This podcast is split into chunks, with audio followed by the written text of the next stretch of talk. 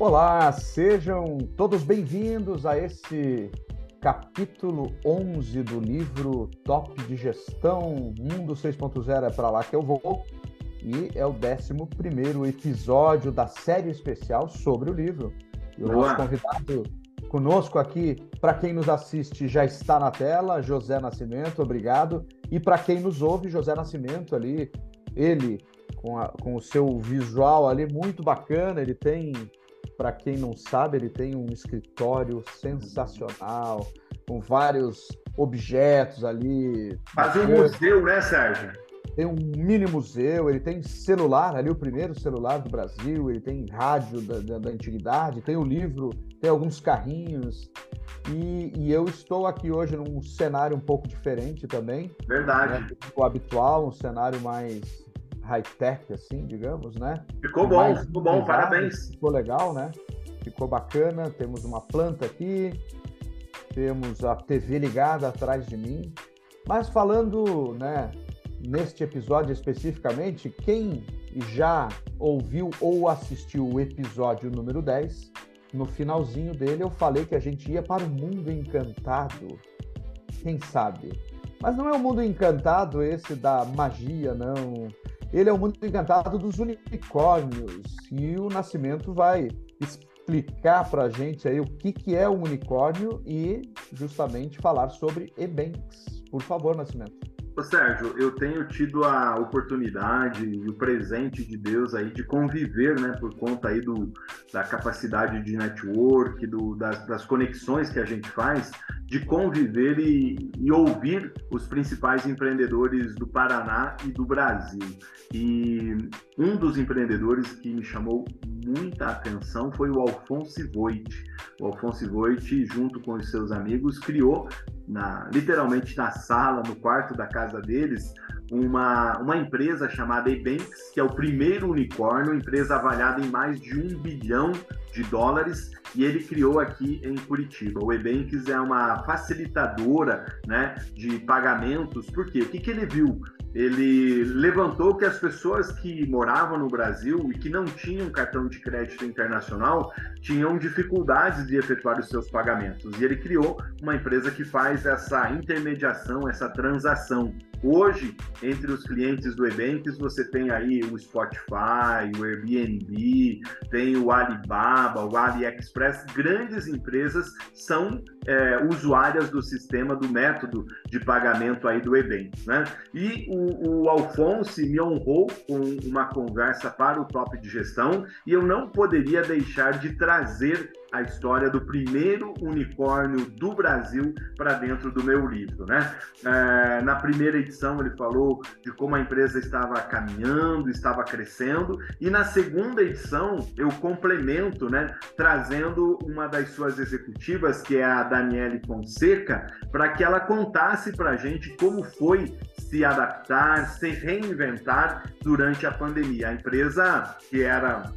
uma empresa presencial, teve que ir totalmente para o, o, home office. Então foi um trabalho muito forte e muito intenso que eles realizaram. Então eu tenho a honra né, de trazer eles aqui para dentro do meu livro, né, com os famosos QR codes, Sérgio. Olha, para quem está aí nos acompanhando, uh, eu trago as conversas que eu fiz com eles a respeito dessa mudança e dessa transformação que foi muito legal.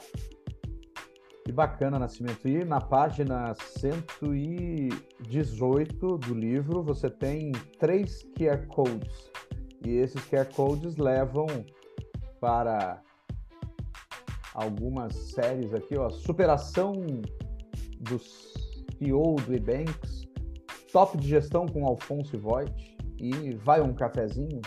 Então uhum. você vai ter oportunidades ali de expandir um pouco o seu conhecimento, na verdade, esse livro, Nascimento. Eu levo as pessoas para dentro do Ebanks, porque eu faço um, um, esses dois vídeos aqui são uh, uh, os bastidores dessa empresa. Então eu, eu convido você para comigo, né, bater papo, conhecer o interior lá do, do Ebanks. Olha que bacana. E também tem nove atitudes aí no livro, né, sobre é, o, o mundo empreendedor. Fala para a gente dessas nove atitudes, resume elas aí, as nove, né? Que legal. Ô Sérgio, antes de falar dessa, desses pilares aí do, do Ebanks, né, da gestão, da cultura do Ebanks, né, que é um fortalecimento da cultura interna que eles utilizam esses pilares, eles usam os mesmos modelos do Google, os mesmos modelos do Netflix, da Amazon, né? Você sabe, Sérgio, que uma das disciplinas que eu ministro aí nas pós-graduações é mudança, clima e cultura dentro das empresas, né? Falo também de RH 4.0, é, muito voltado à experiência do colaborador e marca empregadora. E eles fortalecem a partir desses pilares, né? E esse caráter de humanização é, nasce com os próprios donos, com os próprios gestores que é, falam e praticam aquilo que eles vivem, né? E nesse episódio, a gente estava falando aqui do, dos QR Codes, o Alfonso Goit, nesse QR Code que está aqui na tela, né, você que adquirir o meu livro ou ler o livro aí online, você adquire pelo celular no WhatsApp 41992701011 ou pela Amazon, você vai ver a história de superação. Só um spoiler, o Alfonso é desportista, ele é paraquedista e o paraquedas deles, numa das oportunidades, não abriu. E ele conta essa história de superação aqui para mim, viu, Sérgio? Agora, sobre as nove eh, atitudes do Ebanks que eles pregam, que eles defendem lá dentro da companhia, eh, elas são na seguinte linha: eh, o Ebanks é um só, então, como é que você cria o conceito de uma empresa onde as pessoas falam uma única língua e batem, né, como eu gosto de dizer, um único bumbo? A segunda questão é: estamos juntos. E esse estamos juntos é para tudo, né? Eles trabalharam muito isso durante a pandemia. Por quê? Porque a pessoa tinha que estar em casa com medo de perder o emprego dentro de uma nova circunstância, por mais que a empresa desse todas as condições para os colaboradores, mas esse estamos juntos é continue produzindo, continue gerando resultados para a nossa companhia. Por quê? Porque nós estamos juntos com você, inclusive naquilo que você tem de desafios e problemas dentro da sua casa. Cuide do Ebanks como se pertencesse a você. Então é você criar o senso de dono para os seus colaboradores. Trabalhe duro e sonhe grande, né? Pense grande para que a empresa cresça e você cresça também, né? Seja um e-banker mente aberta, pense em inovação, pense em transformação, pense em disrupção do negócio. Por quê? Quando você tem gente pensando e com a mente aberta, Sérgio, o que, que acontece? O teu colaborador está te ajudando a criar o negócio e as soluções do futuro. Tem muitas empresas que morrem, né? Não é porque elas deixaram de inovar, mas é que elas continuaram fazendo a mesma coisa por muito tempo. Pegou? Né?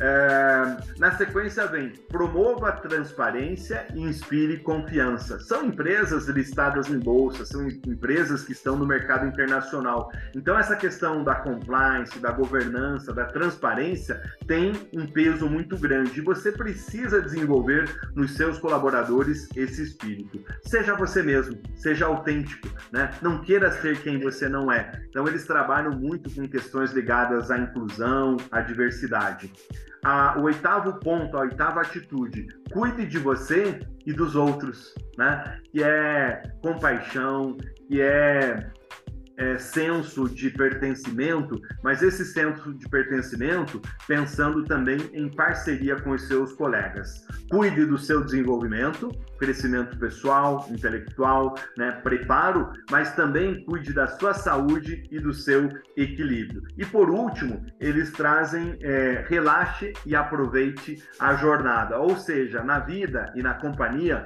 nós estamos construindo. Então aproveite a paisagem, né? e faça uma jornada muito legal dentro da companhia.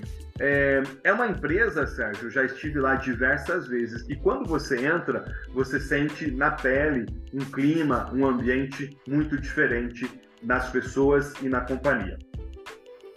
Muito bom, meu querido Nascimento. Então, aproveitem também aqui a jornada do Top de Gestão, essa série especial, um episódio por capítulo do livro, e ouse bastante. A propósito, no próximo capítulo, que é o 12, no próximo episódio, que é o 12 também, falaremos sobre ousadia. Até lá, muito obrigado, Nascimento. Eu que te agradeço, Sérgio. Um abraço para vocês. Tchau e até o próximo podcast.